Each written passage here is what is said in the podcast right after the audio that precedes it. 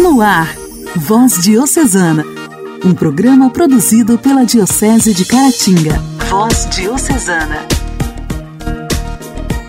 Olá, meus amigos! Mais uma semana começando e junto com ela está de volta o nosso Voz Diocesana, programa produzido pela Diocese de Caratinga. Sejam bem-vindos! Continuem em sintonia com a sua rádio preferida. É uma grande honra para nossa equipe ter você em sintonia conosco. Voz Diocesana. Voz Diocesana um programa produzido pela Diocese de Caratinga. Hoje, dia 22 de novembro, celebramos a Santidade da Virgem, que foi exaltada como exemplo perfeitíssimo de mulher cristã, pois em tudo glorificou a Jesus. Santa Cecília é uma das mártires mais veneradas durante a Idade Média, tanto que em uma basílica construída em sua honra no século V. Embora se trate da mesma pessoa, na prática, fala-se de duas Santas Cecílias, a da história e a da lenda. A Cecília histórica é uma senhora romana que deu uma casa e um terreno aos cristãos dos primeiros séculos. A casa transformou-se em igreja, que se chamou mais tarde Santa Cecília, no Trastevere. O terreno tornou-se cemitério de São Calixto, onde foi enterrada a doadora, perto da cripta fúnebre dos papas. No século VI, quando os peregrinos começaram a perguntar quem era essa Cecília, cujo túmulo e cuja inscrição se encontravam em tão honrosa companhia, para satisfazer a curiosidade deles, foi então publicada uma paixão que deu origem à Cecília lendária. Esta foi sem demora colocada na categoria das mártires mais ilustres. Segundo o relato da sua paixão, Cecília fora uma bela cristã da mais alta nobreza romana, que, segundo o costume, foi prometida pelos pais em casamento a um nobre jovem chamado Valeriano. Aconteceu que, no dia das núpcias, a jovem noiva, em meio aos hinos de pureza que cantavam no íntimo do coração, partilhou com o marido o fato de ter consagrado sua virgindade a Cristo e que um anjo guardava sua decisão. Valeriano, que até então era pagão, a respeitou, mas disse que somente acreditaria se contemplasse o anjo. Desse desafio, ela conseguiu a conversão do esposo, que foi apresentado ao Papa Urbano, sendo então preparado e batizado, juntamente com um irmão de sangue de nome Tibúrcio. Depois de batizado, o jovem, agora cristão, contemplou o anjo, que possuía duas coroas nas mãos. Este ser celeste colocou uma coroa sobre a cabeça de Cecília e outra sobre a cabeça de Valeriano, o que significava um sinal, pois primeiro morreu Valeriano e seu irmão por causa da fé abraçada.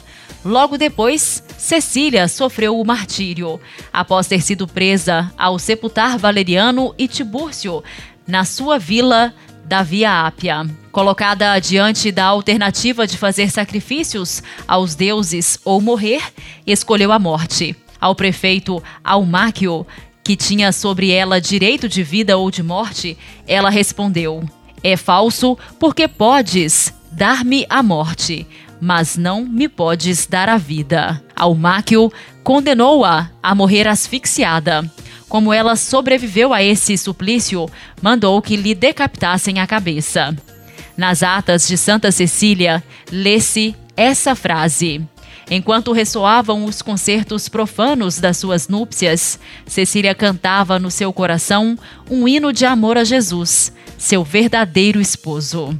Essas palavras, lidas um tanto por alto, fizeram acreditar no talento musical de Santa Cecília e valeram-lhe ao ser padroeira dos músicos. Hoje, essa grande mártir e padroeira dos músicos canta louvores ao Senhor no céu. Santa Cecília, rogai por nós. A alegria do Evangelho. O Evangelho. O Evangelho. Oração, leitura e reflexão. Alegria do Evangelho.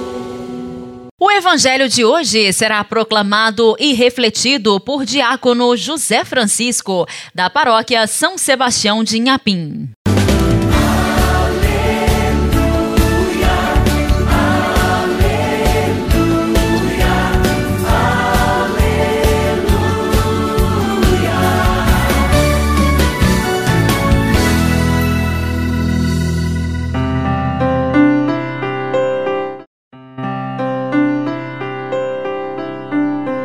O Senhor esteja convosco, Ele está no meio de nós. Proclamação do Evangelho de Jesus Cristo segundo São Lucas. Glória a vós, Senhor. Naquele tempo, Jesus ergueu os olhos e viu pessoas ricas depositando ofertas no tesouro do templo. Viu também uma pobre viúva que depositou duas pequenas moedas. Diante disso, ele disse: Em verdade vos digo que essa pobre viúva ofertou mais do que todos, pois todos eles depositaram como oferta feita a Deus aquilo que lhes sobrava. Mas a viúva, na sua pobreza, ofertou tudo quanto tinha para viver. Palavra da salvação, glória a vós, Senhor.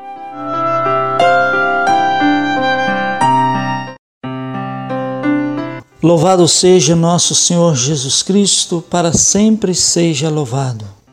Queridos irmãos e irmãs, no Evangelho que acabamos de ouvir, podemos observar o contraste entre o rico dando a sua oferta e a pobre viúva também ofertando a Deus.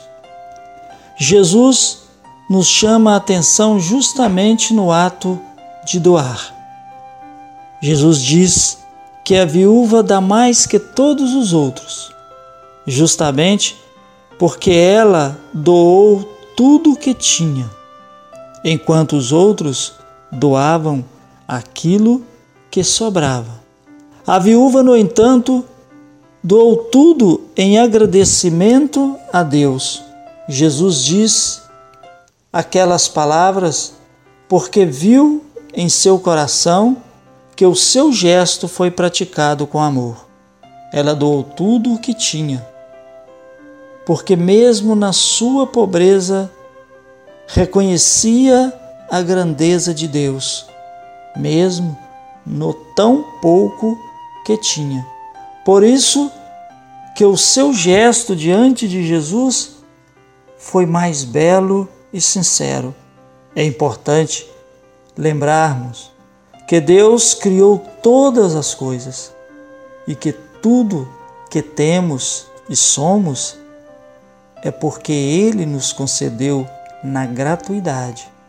E sendo assim, tudo aquilo que ofertamos a Deus não é porque me sobra, mas por gratidão, porque tudo pertence a Ele.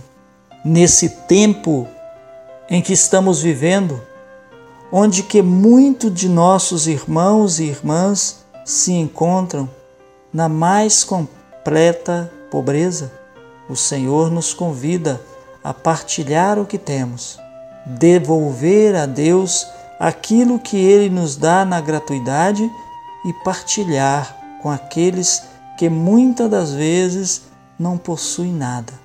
Que os nossos gestos de partilha possa ser como a da viúva, partilhar e doar o que temos com amor.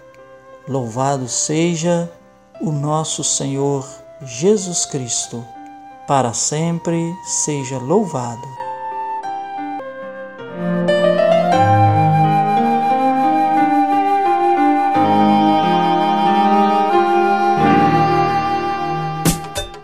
Diálogo Cristão. Temas atuais à luz da fé. Diálogo Cristão. Diálogo A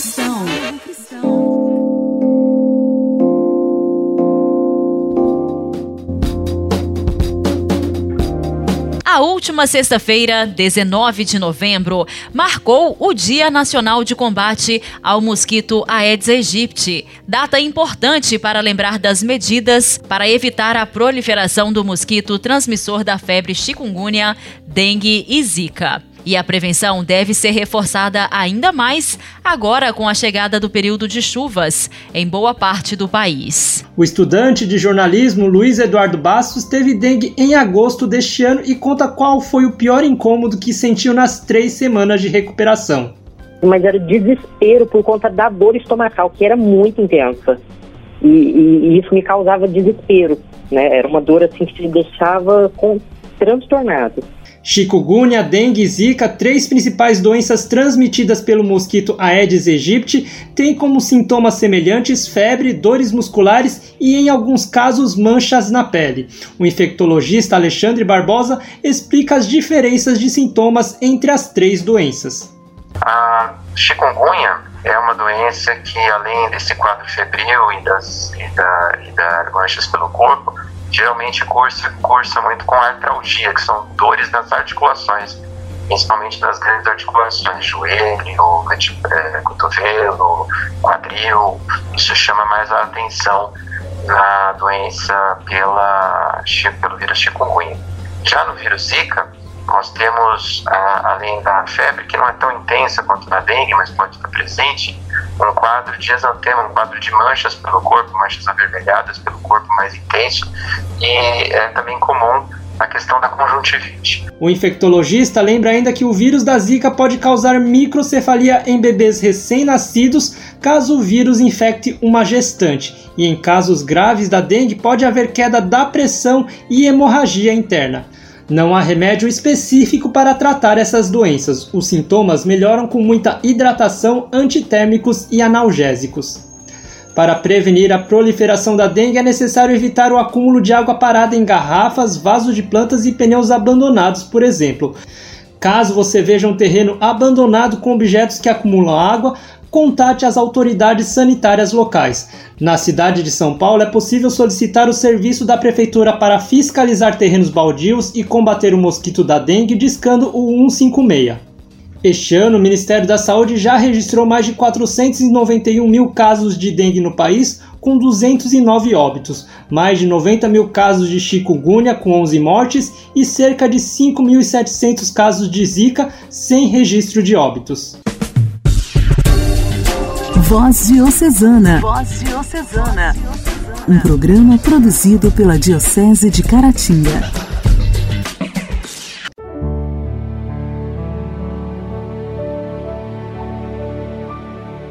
Senhor, Tu és o bom pastor. Eu sou a tua ovelha. Em alguns dias estou sujo, em outros estou doente em alguns dias me escondo, em outros me revelo. Sou uma ovelha ora mansa, ora agitada. Sou uma ovelha ora perdida, ora reconhecida. Eu sou tua ovelha, Senhor. Eu conheço a tua voz. É que às vezes a surdez toma conta de mim. Eu sou tua ovelha, Senhor. Não permita que eu me perca, que eu me desvie do teu rebanho mas se eu me perder, eu te peço, Senhor, vem me encontrar. Amém. A minha vida é do Mestre, meu coração é do meu Mestre, o meu caminho é do Mestre. Minha esperança é meu mestre. A minha vida é do mestre. Meu coração é do meu mestre. O meu caminho é do mestre. Esperança é meu mestre. A Deus eu entreguei o barco do meu ser,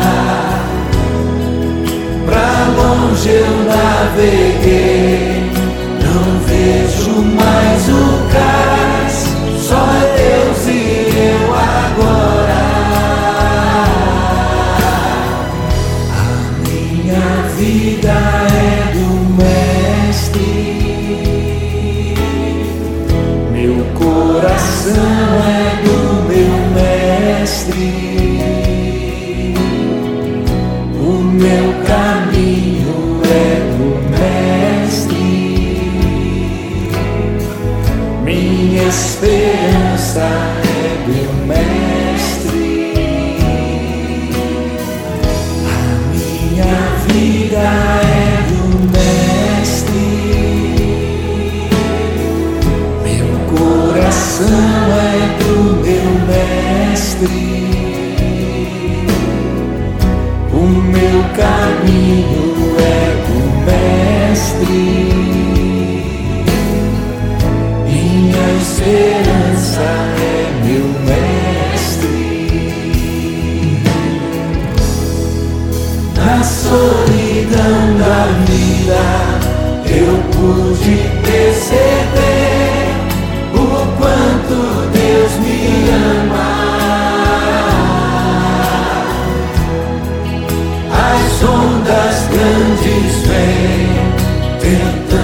yeah.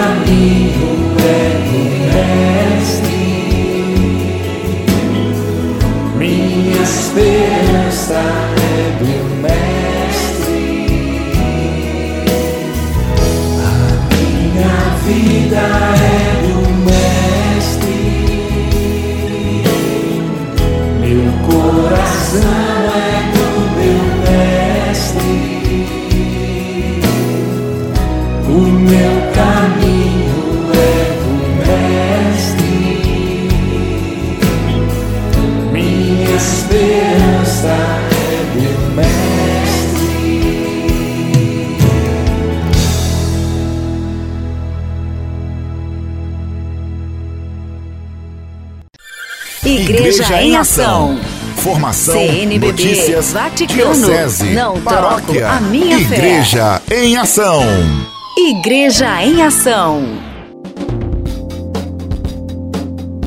O futuro da Igreja Católica, mais especificamente em sua forma de atuação junto a fiéis do mundo inteiro, está sendo marcado pelos resultados de um processo que se inicia de forma local.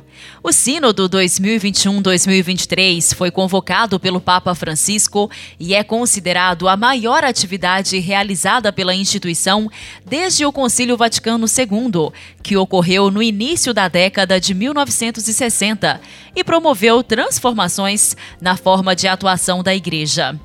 Pela primeira vez, o processo sinodal será realizado de forma ampla, com espaços de reflexão e debate abertos a toda a comunidade católica a partir de atividades que começam em cada diocese. O Papa Francisco convida a viver este sínodo no espírito da ardente oração que Jesus dirigiu ao Pai pelos seus, para que todos sejam um. É a isto que somos chamados. A unidade, a comunhão, a fraternidade que nasce de nos sentirmos abraçados pelo único amor de Deus. Aqui no Voz Diocesana, mais especificamente aqui no Igreja em Ação, temos explorado bastante este tão importante tema e hoje estamos recebendo Lucimeire Soares de Oliveira, da paróquia Nossa Senhora do Carmo, em Caratinga. Olá, Lucimeire! Olá, Janaíne. Olá, ouvintes do programa Voz Diocesana. Louvado seja nosso Senhor Jesus Cristo. Sou Lucimeire, da paróquia Nossa Senhora do Carmo, Caratinga. É uma bênção poder estar aqui e partilhar com vocês como tem sido nossa participação no Sino 2021-2023, proposto pelo nosso Santo Padre, o Papa Francisco. Fomos convidados, eu, Ailton, Jesuí e Irene, pelo nosso pároco Frei Afonso, para participar da missa de abertura e posteriormente do encontro no seminário diocesano, onde tivemos a oportunidade de nos reiterar mais a respeito do assunto. Confesso que saímos animados e, por outro lado, um tanto apreensivos. É um momento histórico para a Igreja. Como escutar a todos nossos irmãos cristãos? O sínodo já acontece periodicamente entre os bispos e o Santo Padre. Dessa vez, no entanto, todos que sentirem vontade e necessidade deverão ser escutados. Como escutar a todos sem distinção? O apoio do pároco e da equipe diocesana está sendo fundamental para que possamos caminhar na matriz e em sete comunidades que compõem o território paroquial. Janaíne, aproveito o espaço para, na pessoa da Gisélia, agradecer a equipe diocesana, todos iluminados pelo Espírito Santo. Quanto desprendimento, alegria no servir ao reino de Deus. Inicialmente, foram convidados quatro representantes de grupos e pastorais. Devido ao grande número de participantes, dividimos a paróquia em dois setores. O sim ao chamado de Deus superou as expectativas. Fizemos um estudo inicial dos documentos que foi apresentado pelo representante de cada grupo. Podemos afirmar, caros ouvintes, que foi gratificante escutar os paroquianos participantes. As falas estão cheias de esperança para uma nova igreja que acolha a todos, em particular aos que foram ou se sentem excluídos. Foi um momento de aprendizagem. Através de orações, algumas comunidades já iniciaram o processo de escuta. Vale ressaltar que, para nosso crescimento, os documentos preparatórios são fundamentais Precisamos estudá-los para um bom entendimento. Devemos estar atentos para esclarecer e ajudar aos que se propuseram a participar desta missão. Devido à pandemia, as visitas e escuta acontecerão dentro das possibilidades, mas nos propusemos a escutar o maior número possível de irmãos. A comunidade Monte Carmelo, que assiste aos irmãos de ruas, se fez também representar no encontro paroquial. E pedimos a eles que, no acolhimento a estes irmãos, os convide a falar e os escute. Sabemos que são vozes caladas e precisam ser escutadas. Assim, vamos caminhando. E que neste caminhar possamos, imbuídos pelo Espírito Santo, viver esta ocasião de encontro, escuta e reflexão, como um tempo de graça, como disse o Papa Francisco no discurso de abertura do Sínodo 2021-2023. Que o Espírito Santo nos ilumine. Um grande abraço a todos.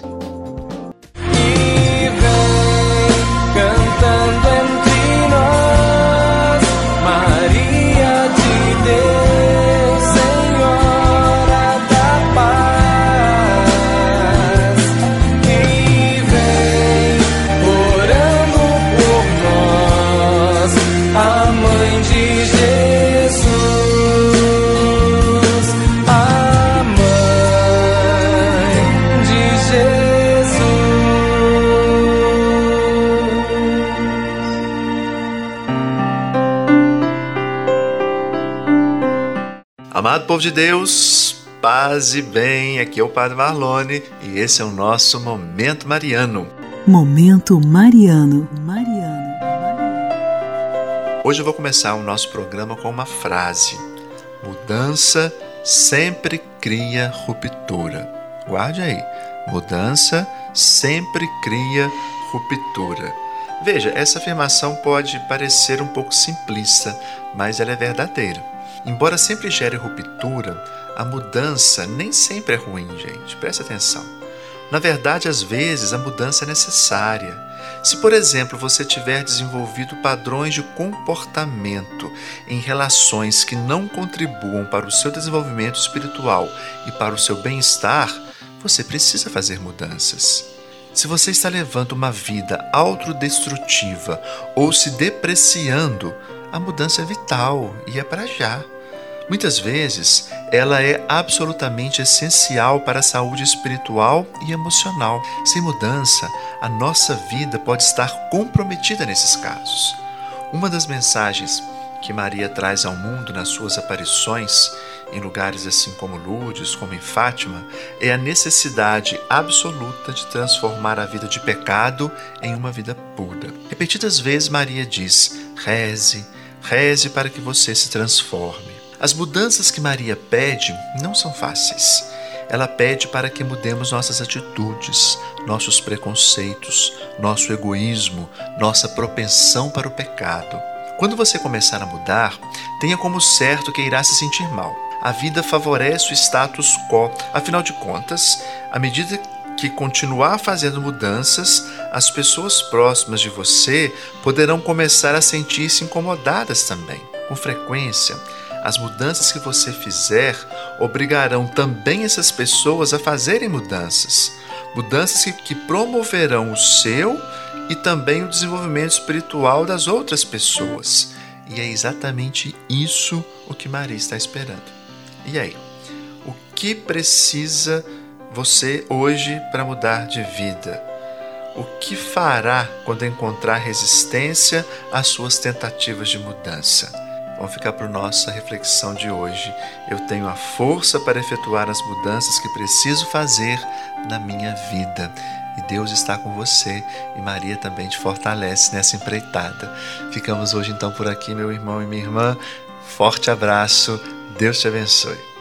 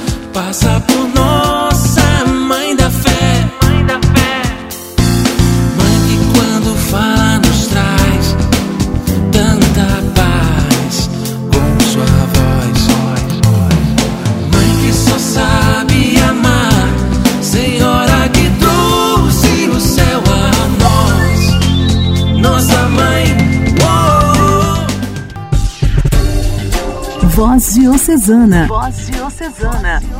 Um programa produzido pela Diocese de Caratinga. Meus amigos, o programa desta segunda-feira está terminando. Muito obrigada pela sua audiência.